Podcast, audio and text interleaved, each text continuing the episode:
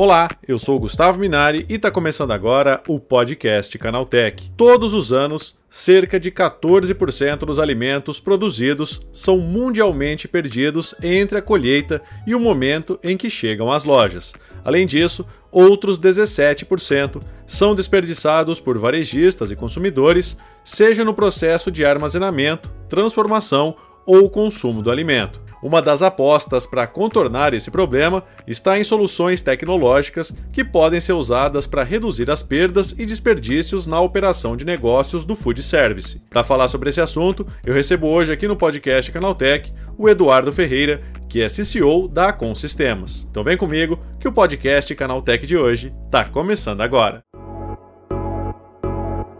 Olá, seja bem-vindo e bem-vindo ao podcast que atualiza você sobre tudo o que está rolando no incrível mundo da tecnologia. Uma empresa brasileira desenvolveu um sistema de gestão que ajuda a evitar o desperdício de alimentos. A plataforma oferece ferramentas capazes de construir processos ligados à transformação do alimento com mais eficiência e produtividade. É sobre esse assunto que eu converso agora com o Eduardo Ferreira, que é CCO da Acon Sistemas. Eduardo, como é que funciona essa tecnologia que vocês desenvolveram? Ah, bom, na verdade é uma, é, é, acho que é um conjunto de partes, né, é, da nossa plataforma que é focada para o segmento de food service e ela começa assim de uma maneira entre aspas mais básica, Gustavo, que é na parte da ficha técnica, que é toda aquela parte da composição de uma transformação. Então eu sempre gosto aí do exemplo do, de você fazer um hambúrguer, uhum. onde nós temos uma ficha técnica onde você coloca quanto vai de proteína quanto vai de queijo, quanto vai de, de pão, né? E tudo isso para quê? Para que a gente tenha uma ciência mais exata do conhecimento do quanto você precisa de uma matéria-prima para você produzir um produto acabado. Uhum. Pensando dessa maneira, você já começa a ter um controle da quantidade necessária para uma produção. Sim. Fazendo um paralelo de uma empresa que não possui isso, a gente tem assim muitos fatores empíricos que vai muito da mão de quem está produzindo, e isso demanda conhecimento e tempo de quem está naquela função, porque não é qualquer um que sai fazendo alguma coisa. E quando a gente traz para uma ficha técnica, nós estamos falando de padronização, uhum. né? De saber o quanto que eu preciso para aquela determinada produção. Bom, dentro de uma ficha técnica, que é, vamos dizer assim, a primeira parte desse negócio, a gente coloca lá o quanto eu espero produzir, o quanto eu espero ter de rendimento daquela ficha técnica. Uhum. Segundo fator, o quanto eu espero perder também. Porque muitas vezes eu estou fazendo uma produção, vamos lá, em paralelo ao hambúrguer, tem a batata frita. Você sabe que às vezes você usa 2 kg de batata frita, mas você tem um rendimento de 1,5 kg, porque você perde grande parte daquela produção. Então, tudo isso já são, já são fatores, já são números que a gente consegue computar e ir aprendendo. Conforme o usuário vai utilizando a nossa plataforma, nós vamos então criando essas estatísticas. Então, Começamos por, por essa parte, Gustavo.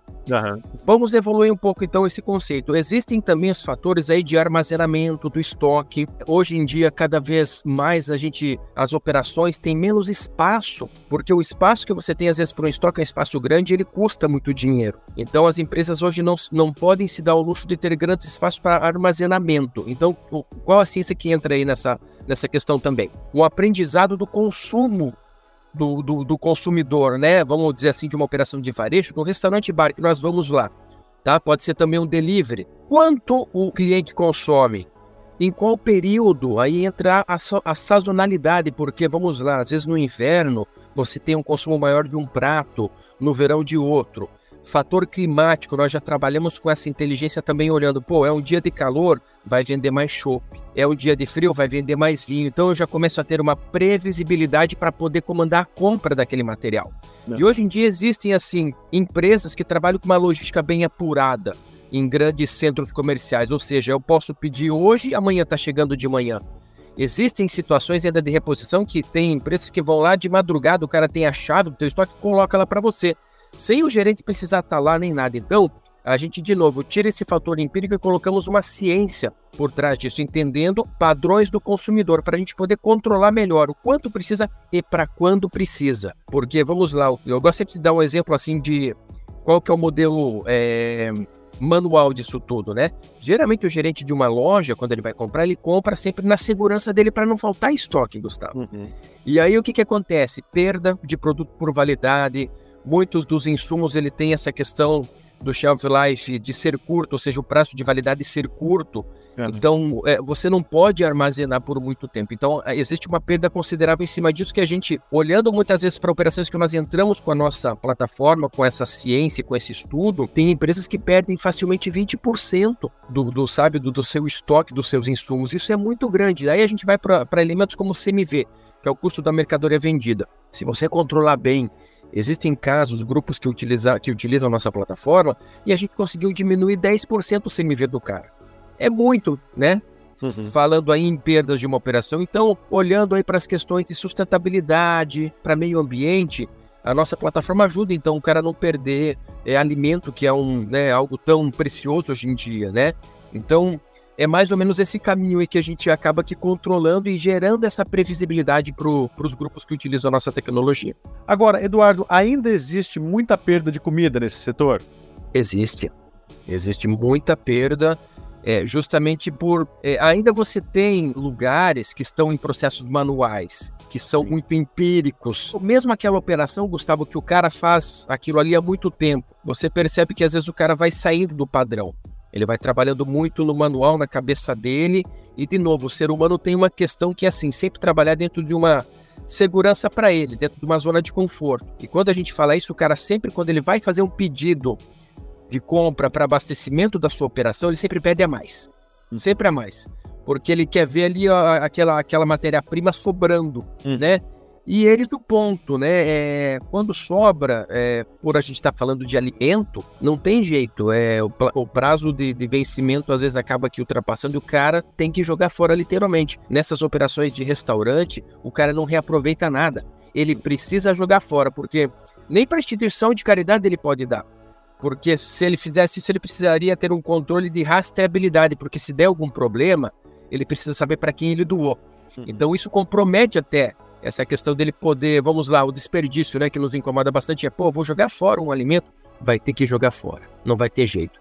Então essa é a questão. E vamos lá, se você tiver um controle afinado, Gustavo, a gente tem clientes que o cara controla o grama de um determinado produto, né, que ele consegue monitorar isso daí. Então, é, é, é, isso que eu falo, quando o cara tem muito processo manual, muito processo que depende dele, e aí sim da experiência de longo tempo, essa é a questão, ele sempre vai trabalhar sobrando, né? Nunca de uma maneira assim, just in time, né? Somente para aquele dia da operação. Né? Vocês já conseguiram é, ter uma noção de resultados, Eduardo, né? Depois que as pessoas passaram a utilizar a plataforma, quanto elas conseguiram economizar de alimento? A gente tem algumas medições, alguns pilares, né, que a gente consegue medir na operação é o famoso CMV, que é o custo da mercadoria vendida. O custo é assim, Gustavo, não é somente do desperdício do alimento. Tem muitas questões assim de ah, o cara desviou o estoque para alguma situação ou o cara é, na hora de produzir alguma coisa, errou o ponto daquilo ali, então ele acaba tendo um desperdício também. E as questões aí da, é, de perda por vencimento e assim por diante, também é computada nesse CMV. Mas nós temos medições aí já de conseguir diminuir esse indicador em 10%. Uhum. E, as, e, a, e muitas vezes, quando a gente entra numa operação que a gente começa a medir nós temos indicadores gráficos que começam a medir realmente ali o quanto que o cara gira, o quanto que o cara compra, gira, e aí é uma ciência exata que, pô, se eu comprei tanto, eu deveria ter vendido tanto daquilo ali. Às vezes o cara não. A gente já chegou a medir assim que o cara tinha um desperdício de 20%. E controlando, Gustavo, a gente consegue praticamente zerar esse percentual de desperdício. Que é como eu te falei, são esses elementos aí, né? De controlar o estoque justo para aquela produção, tendo essas medidas de o quanto o cara gira, né? Ou seja, o giro depende muito do consumo, obviamente, dos clientes. E aí entrando com elementos, né, de vamos, vamos colocar lá daquela do Big Data, hum. que nos fornece, pô, quantos graus está fazendo hoje, quanto vai fazer amanhã? É, vai ter um feriado nessa semana? Pô, eu preciso considerar um pouco mais de estoque. Não vai ter? Não preciso considerar mais estoque. Vai ter um jogo de uma final, o Mundial, que vai ter na sexta-feira. Acredite, isso é, gera uma ciência para nós que, que muda a curva dele de compra. Então, isso aparece para nós na plataforma. Olha, se programa para comprar mais. Agora, se não tiver o jogo, Gustavo, na semana que vem, numa sexta-feira que não vai ter, não precisa comprar.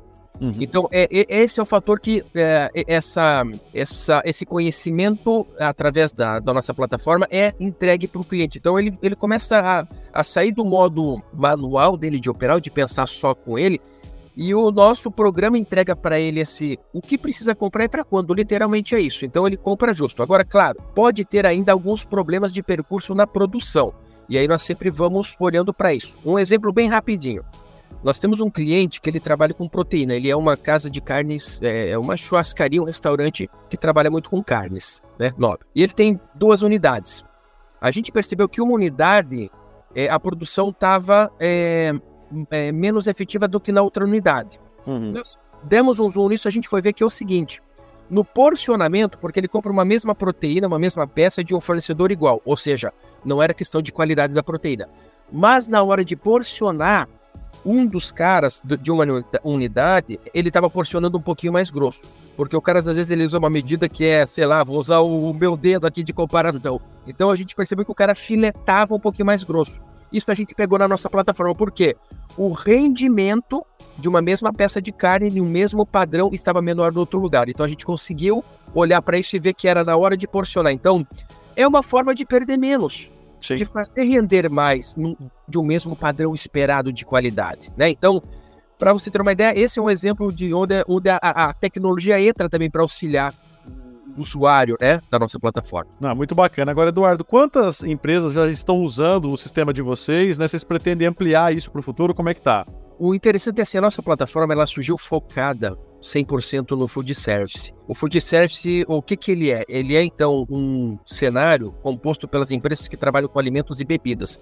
Então nós fizemos uma plataforma olhando para esse segmento e focando neles. A gente começou isso há mais ou menos aí uns 4 anos, 5 anos atrás.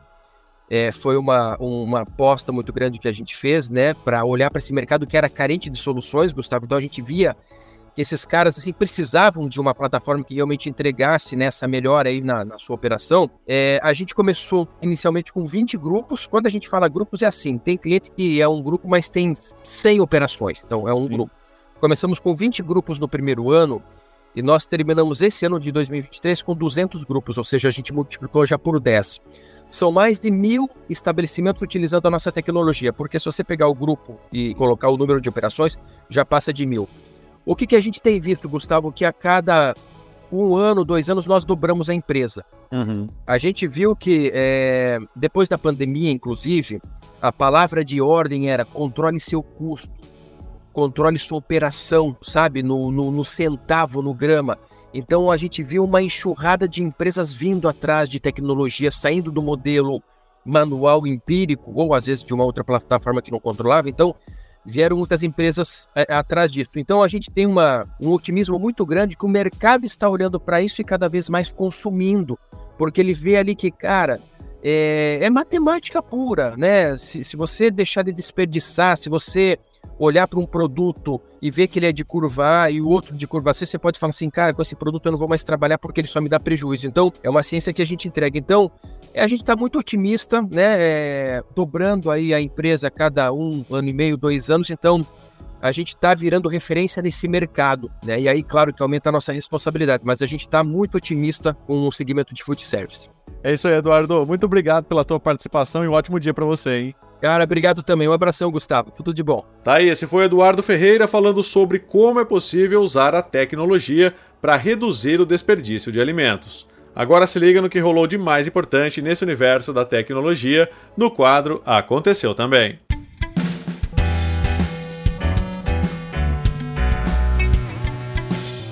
Chegou a hora de ficar antenado nos principais assuntos do dia para quem curte inovação e tecnologia. Agora também é possível gerar e compor músicas com o Microsoft Copilot. O assistente recebeu integração com a IA generativa Suno, voltada para a criação musical.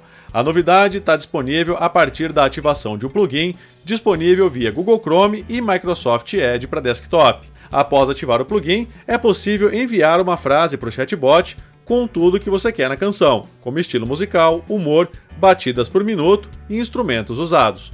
O Copilot então usa o sono para criar uma prévia de um minuto e gerar duas estrofes para a letra da faixa, inteiramente gerada por IA.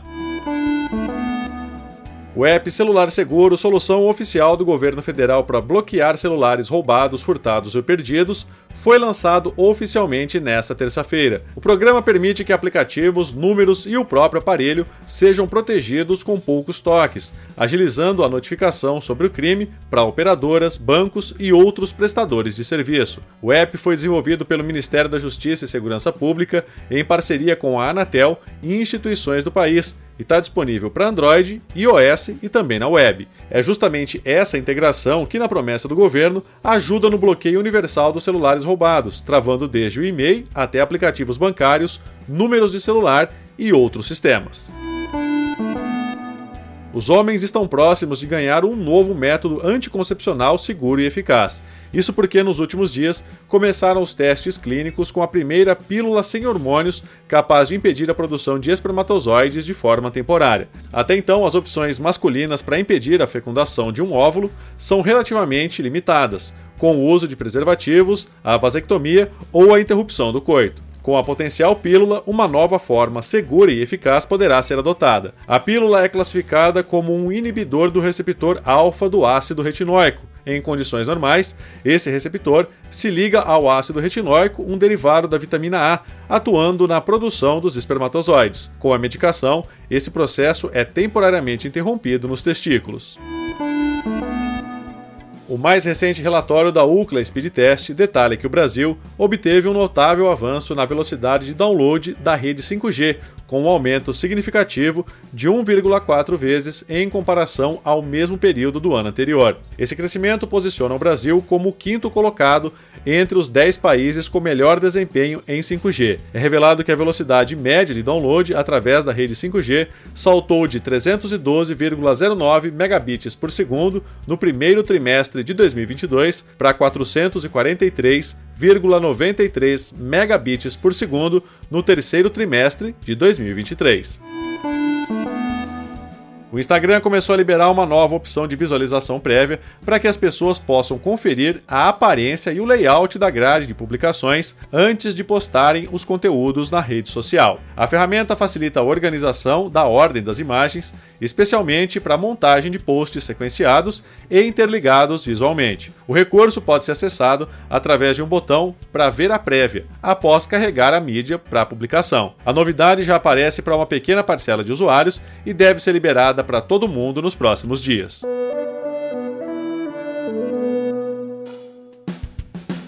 Aí, com essas notícias, o nosso podcast Canaltech de hoje vai chegando ao fim. Lembre-se de seguir a gente e deixar uma avaliação no seu aplicativo de podcast preferido. É sempre bom lembrar que os dias de publicação do programa são de terça a sábado, com um episódio novo às 7 da manhã para acompanhar o seu café. Lembrando que aos domingos tem também o Vale Play, o podcast de entretenimento do Canaltech. Este episódio foi roteirizado e apresentado por mim, Gustavo Minari, e a edição foi do Natália Improta. O programa também contou com reportagens de André Laurenti Magalhães, Felipe Demartini, Guilherme Haas, Vitor Carvalho e Fidel Forato. A revisão de áudio é do Wallace Moté, com trilha sonora de Guilherme Zomer, e a capa desse programa foi feita pelo Eric Teixeira. Agora nosso podcast vai ficando por aqui. A gente volta amanhã com mais notícias do universo da tecnologia para você começar bem o seu dia. Até lá, tchau, tchau.